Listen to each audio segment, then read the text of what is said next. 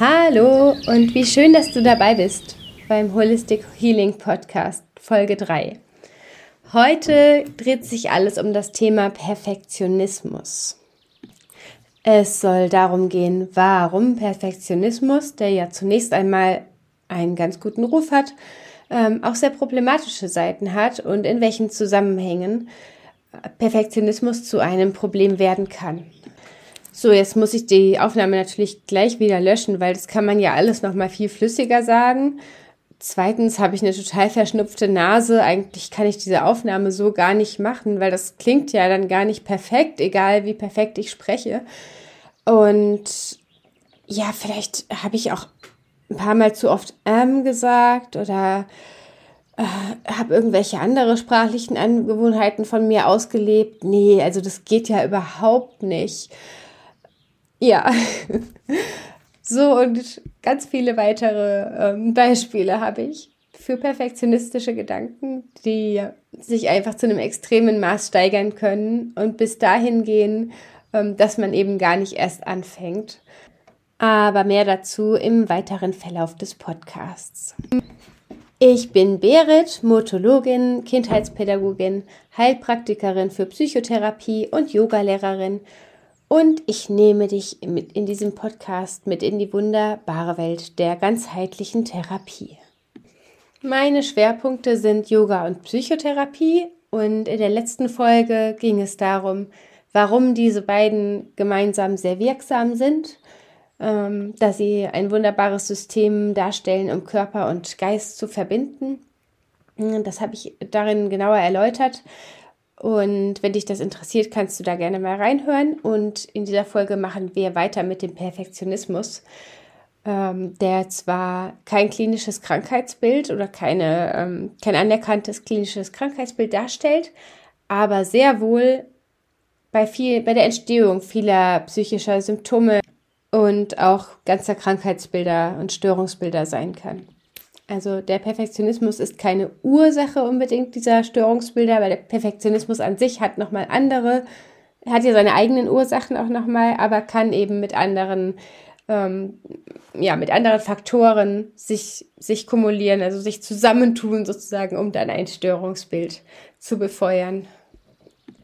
Ja, und das kann einfach so perfide sein und Auswirkungen auf so viele Lebensbereiche haben, ähm, dass ich es einfach wichtig finde, darüber zu sprechen, auch aus eigener Erfahrung, äh, da ich mich auch lange Zeit durch den Perfektionismus von vielen Dingen habe abhalten lassen, da ich sie dann sowieso in meinen Augen nicht gut genug gemacht hätte. Also habe ich mir auch die Chance verwehrt. Und das ist halt auch das Fatale am Perfektionismus, dass man sich oft dadurch die Chance verwehrt, überhaupt was zu lernen und darin ist ja normal, dass wenn man was lernt, erstmal nicht so gut ist, aber das aushalten zu können, ist halt bei einem hohen Grad an Perfektionismus manchmal schon nicht drin.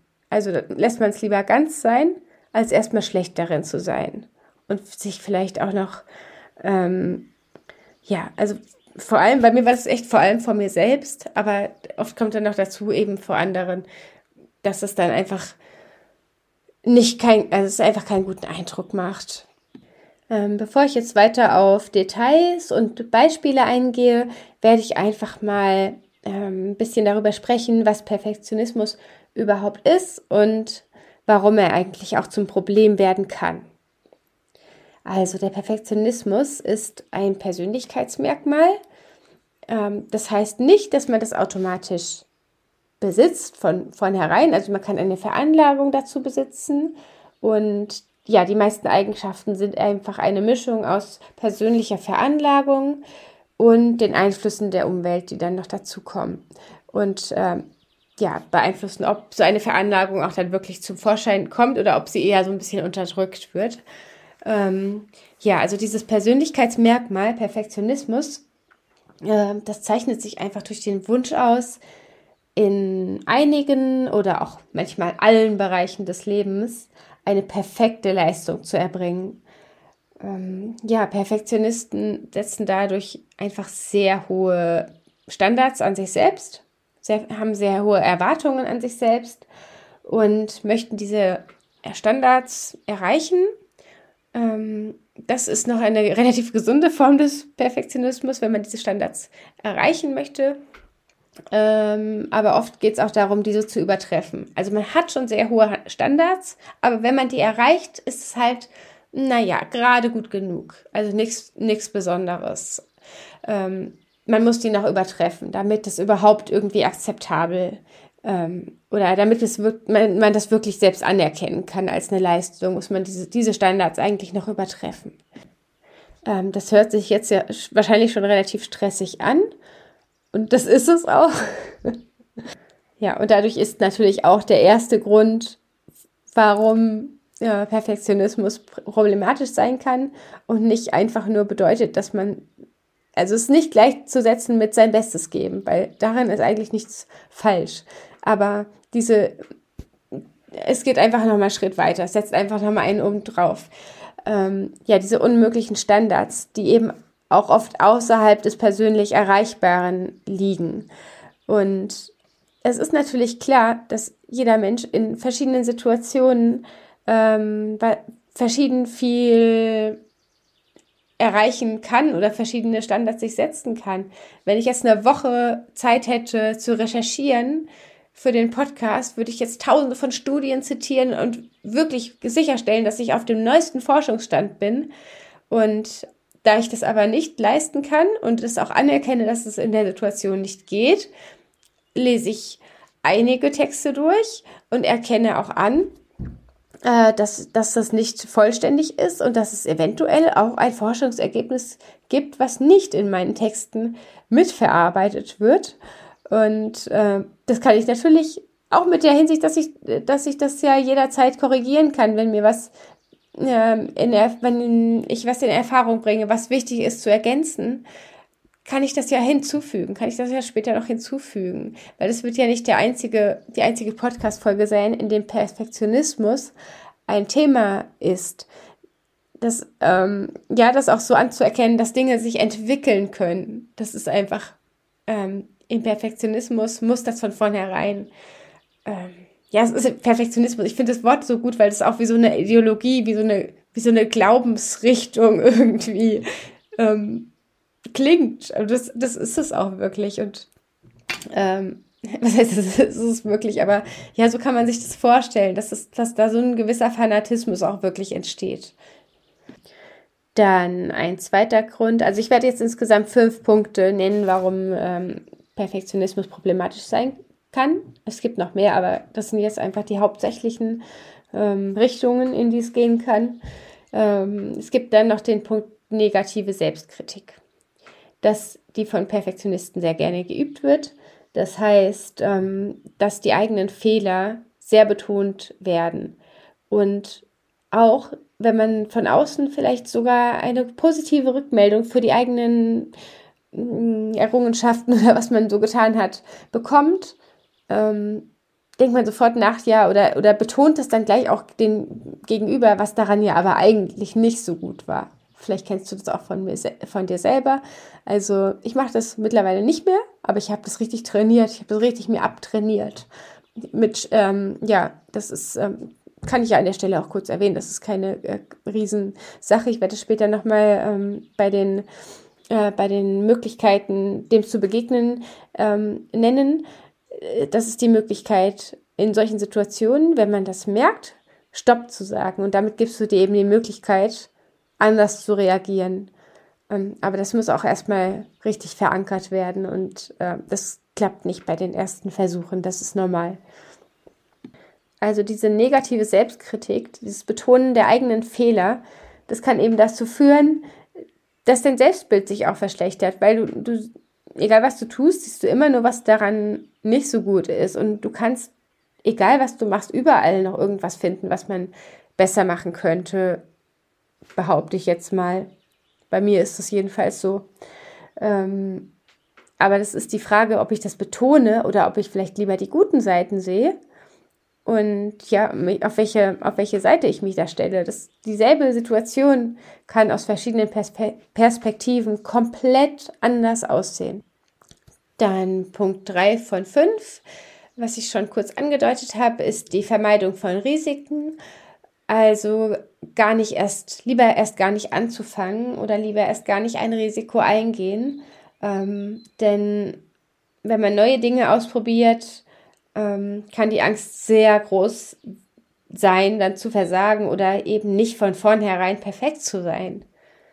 Das ist ja auch wieder eine völlig unrealistische Erwartung. Also es ist wirklich, ja, also Ideologie und, äh, und Fanatismus trifft es wirklich gut ähm, bei einem Perfektionismus, der, der wirklich zu weit getrieben wird.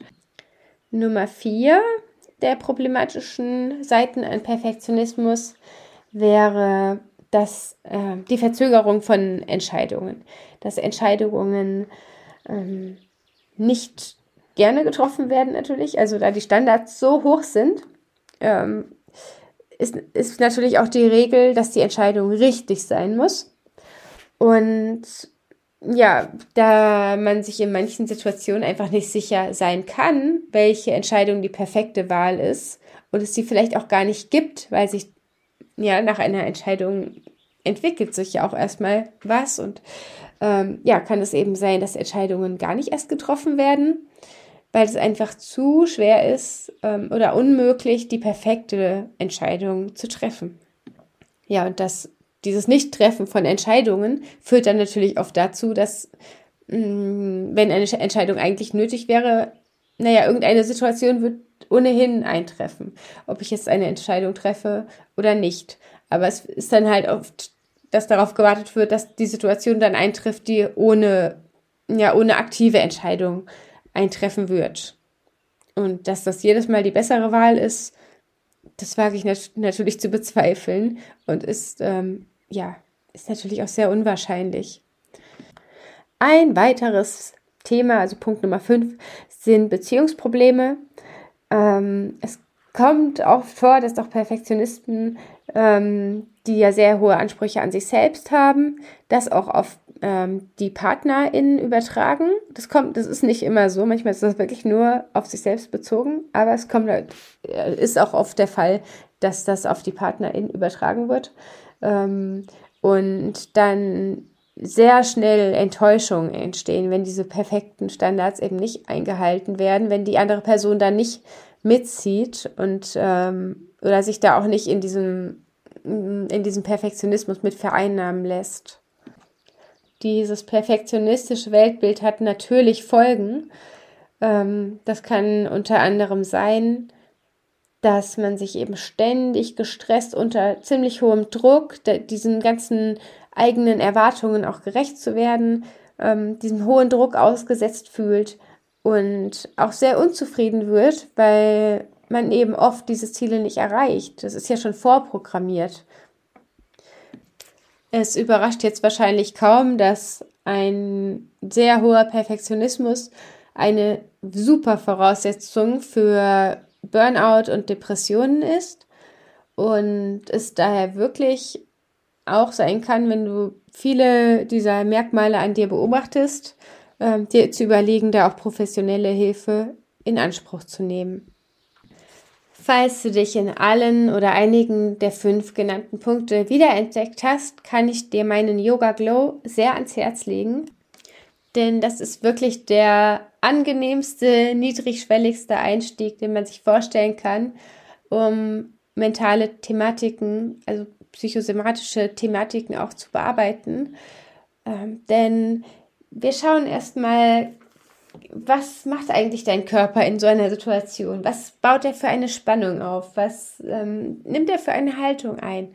Ja, bevor überhaupt so eine perfektionistische ähm, Spirale oder Entscheidung wieder in Gang kommt, was du jetzt als nächstes wieder perfekt machen musst, passiert da ganz viel im Körper. Und wenn du dir dessen bewusst wirst, ist das unfassbar hilfreich, um dann auch ähm, dem etwas entgegensetzen zu können. Aber das ist nicht der erste Schritt, das zu bekämpfen, weil dadurch verstärkst du das immer erstmal noch. Der erste Schritt ist dann wirklich erstmal, das da sein zu lassen. Und dafür bekommst du halt deine eigen, deinen eigenen Flow, indem du das integrieren und akzeptieren kannst, sodass du wirklich merkst, aha, das ist ein Teil von mir, indem du diesen da lässt oder da sein lässt, kannst du dem auch dann begegnen. Und dann kannst du dich entscheiden. Verabschiede ich mich?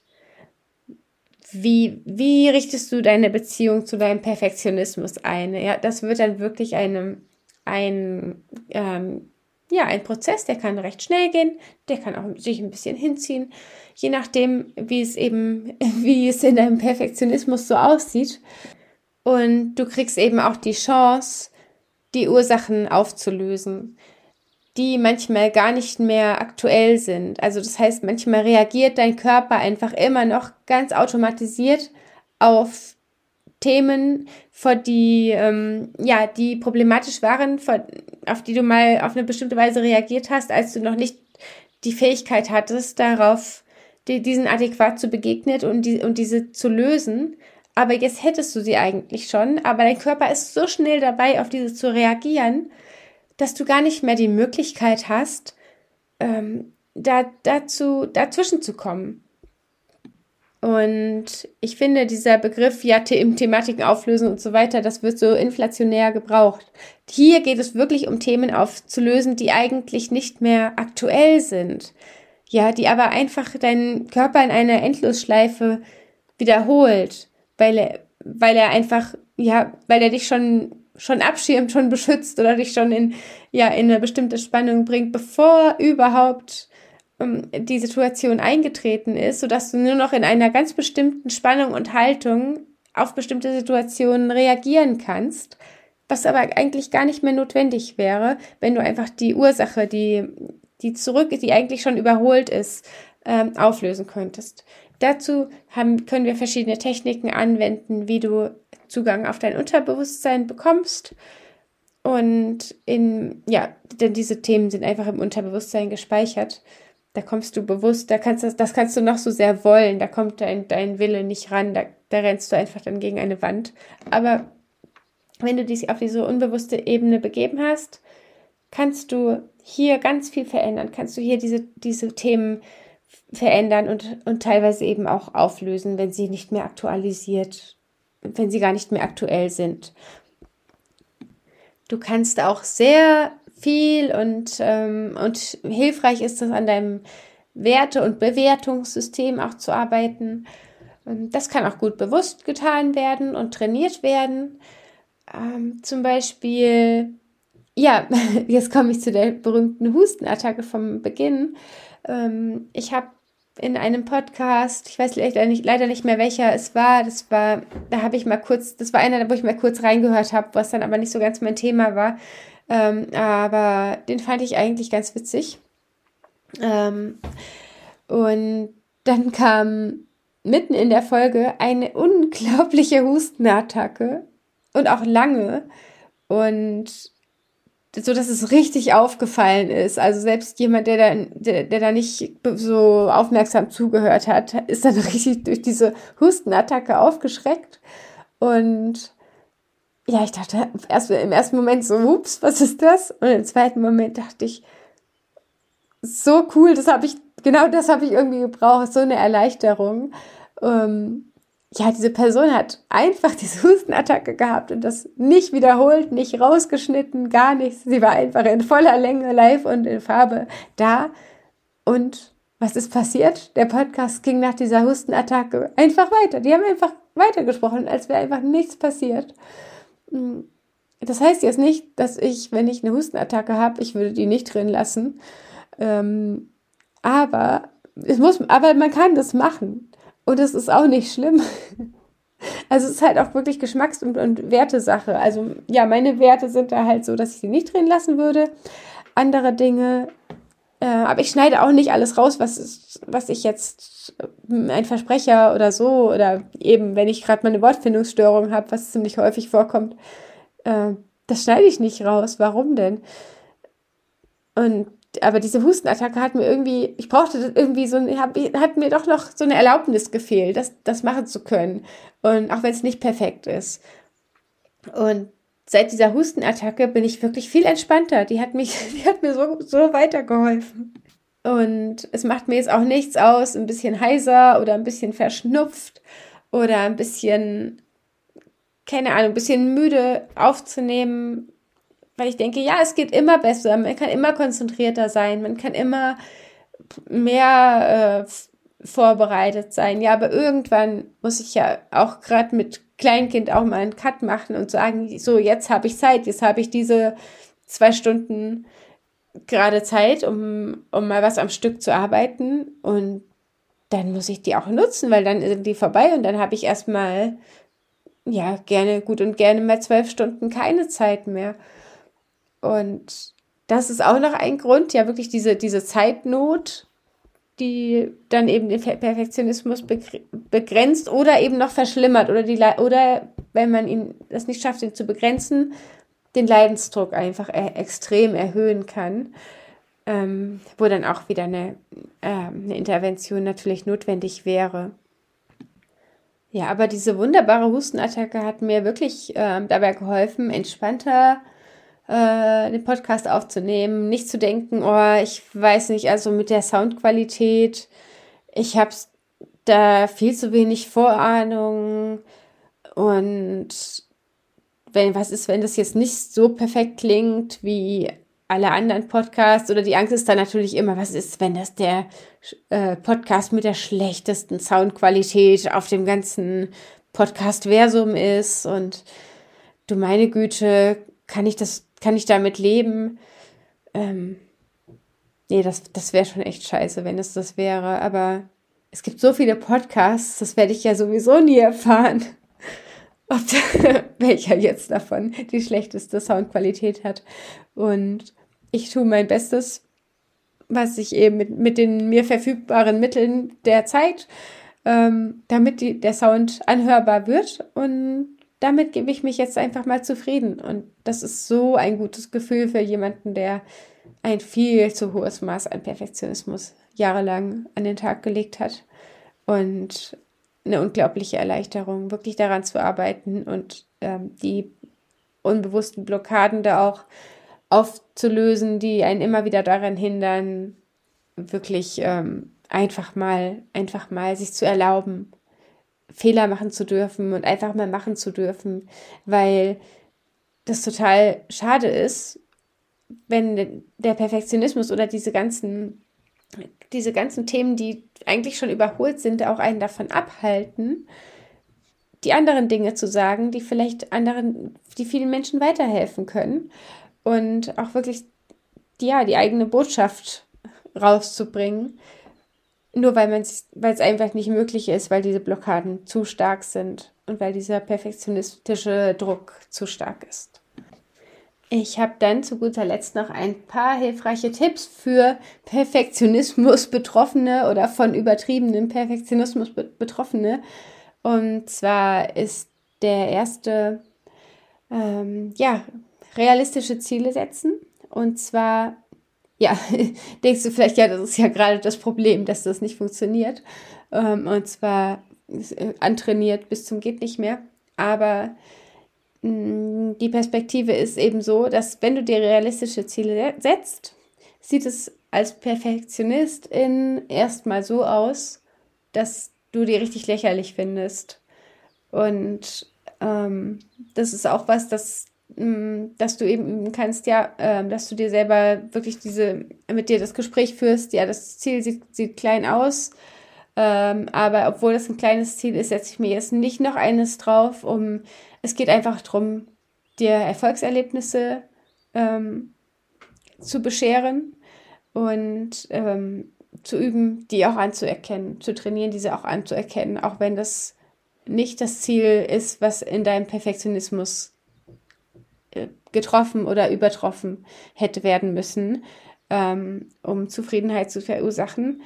Ähm, aber einfach ein Ziel zu setzen und das zu erreichen, wo du auch von vornherein schon weißt, dass du es erreichen kannst.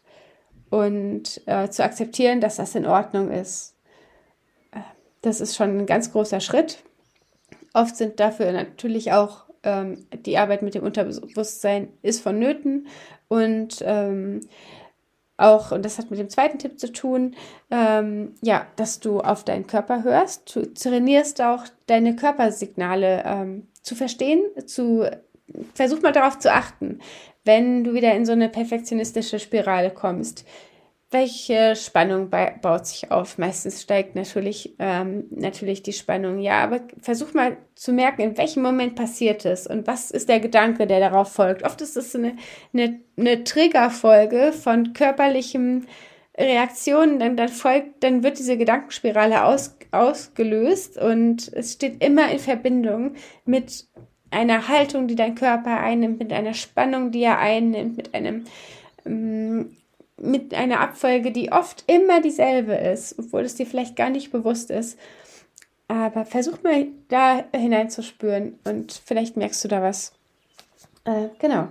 Und ganz wichtig als dritter Punkt ist noch, dass du dir eine Korrektur von außen einholst. Also wenn dein Perfektionismus wirklich so weit ausgeprägt ist, dass du schon unter deinen eigenen, äh, eigenen Zielen leidest oder deinen eigenen Ansprüchen eben, ähm, ja, richtig leidest und dann sprich mit jemandem, den du vertraust, darüber.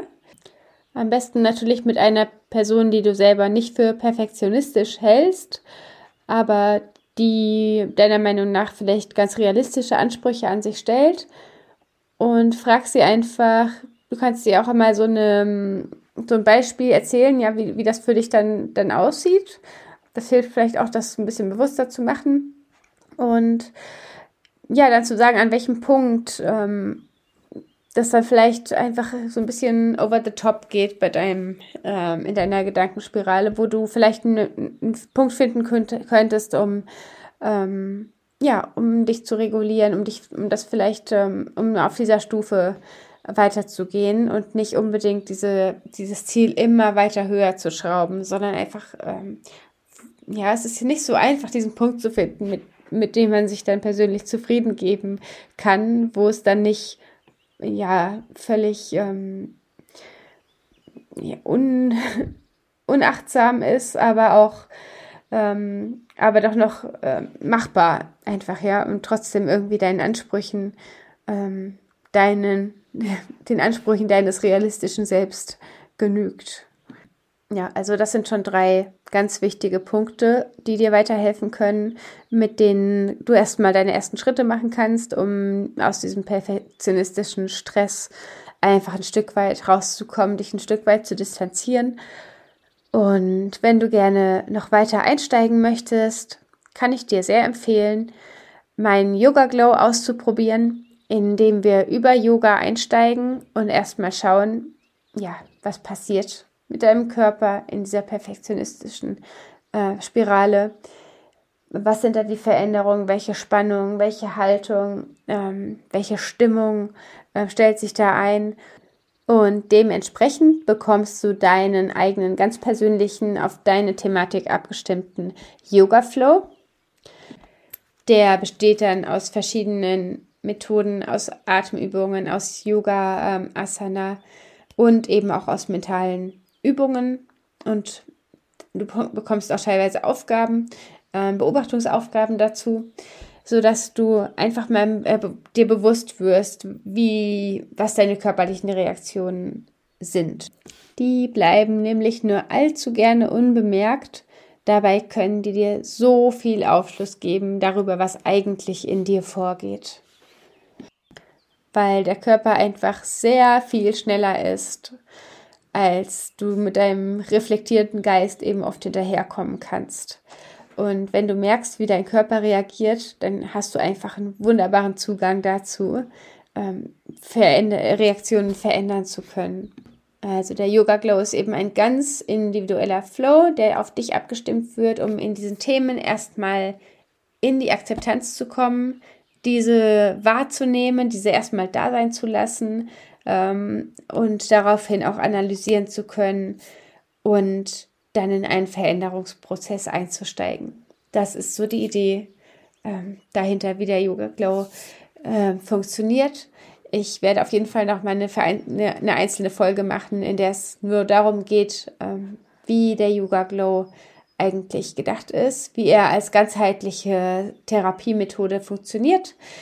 Und ja, aber für diese Folge und für den, ähm, die Behandlung oder die, äh, ja, die Hilfe bei perfektionistischen Problemen, ähm, ja, soll das erstmal reichen. Und du kannst dich gerne über meine Website beritmühle.de mit OE, ähm, kannst du dich gerne noch ein bisschen weiter informieren, äh, wie ich das Ganze aufgebaut habe. Und ja, melde dich gerne bei mir. Ich erkläre das dir auch gerne persönlich.